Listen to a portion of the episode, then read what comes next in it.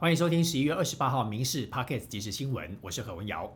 无党籍立委林昌佐昨天宣布自己将加入民进党，今天随即一起参加了立法院民进党的党团记者会。他透露，早在年初就想入党，不过下定决心的关键是柯文哲抛出要重启服贸的政见，随后侯友谊也说要加入，让他直言他很惊恐，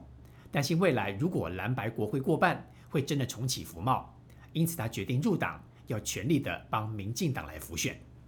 民进党总统参选赖清德跟副手萧美琴日前到中选会登记，胸前别的 Q 版猫狗胸章，因为图案十分可爱，很多网友敲碗能够买得到。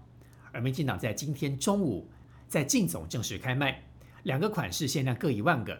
早上十点钟开始发号码牌，有民众凌晨两点就来排队了，记者提早好几个小时来买，不过仍然有人晚了一步，甚至有人太失望还吵架。距离明年总统大选只剩短短四十六天，新竹县传出有贿选，但不是参选人买票，而是选民向参选人索贿。新竹县一位男子透过通讯软体询问山地原住民立委参选林世伟，说一票只要三千元，然后可以给两万票。对此，林世伟除了回留言拒绝，也立即报警处理。两位法国籍的登山客二十三号到屏东县登山，从雾台乡雾头山走到太武乡的北大武山。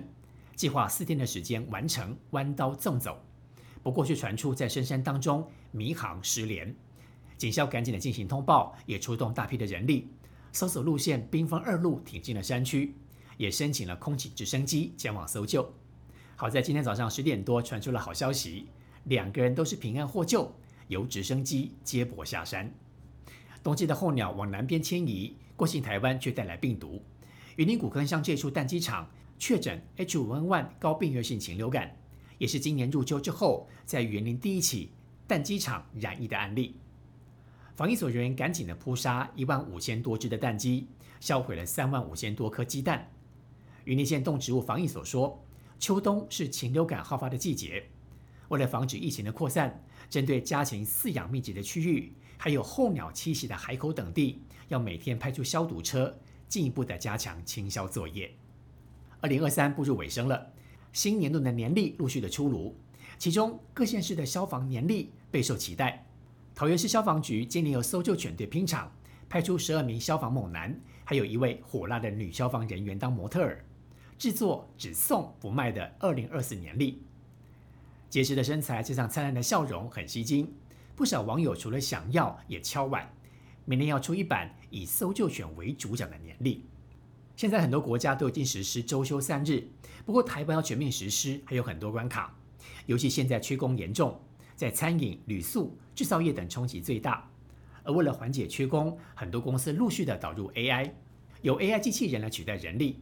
业者说，至少如此可以减轻百分之五十到八十的客户人力需求。如果减少一些劳力的支出，或是提升一些效率，能够做到这一点的话，的确未来周休三日是有机会的。不过，事实上，很多国家陆续的推出周休三日，在台湾仅有少数的公司推周休三日。举例像是防重业、业务性质的公司等等。如果想要全面的推动，但是不减薪，除了 AI 浪潮必须加速之外，还必须有企业主佛心。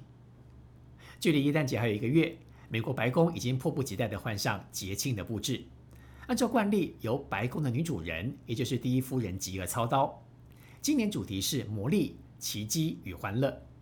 在白宫耶诞指南的欢迎信当中，吉尔说，二零二三年白宫节庆主题灵感来自于孩子们如何体验这个节庆，要完全沉浸在周遭的美与丰盛之中，他们的感官被点燃，敞开心扉，迎接节庆的魔力、奇迹与欢乐。以上新闻由民事新闻部制作，感谢您的收听。更多新闻内容，请上民事新闻官网搜寻。